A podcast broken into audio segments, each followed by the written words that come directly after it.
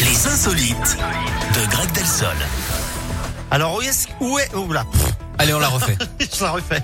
Les insolites de Greg Delsol. Alors où est-ce que vous nous amenez ce matin Greg On va en Belgique, Eric, où un restaurant italien fait le buzz sur TikTok en ce moment. Et pour cause, hein, il a une spécialité aussi étonnante qu'inutile. Il sert des plats de pâtes dans des verres à vin. Alors, ils ont beau être installés à Gand, ils n'en ont visiblement pas pris hein, avec leur recette. En fait, ils remplissent le verre avec des pâtes et ils le retournent dans votre assiette. Alors, ça ne sert à rien, mais, Eh c'est oui, joli. tout- ça fait des toutes petites quantités, ça c'est pas Et- suffisant pour moi. Non, c'est des grands verres à vin, presque des verres Ah. piscine, vous savez. Ah d'accord, ok, ouais, ça va. alors. C'est joli, visiblement, ça fait réagir les gens. hein.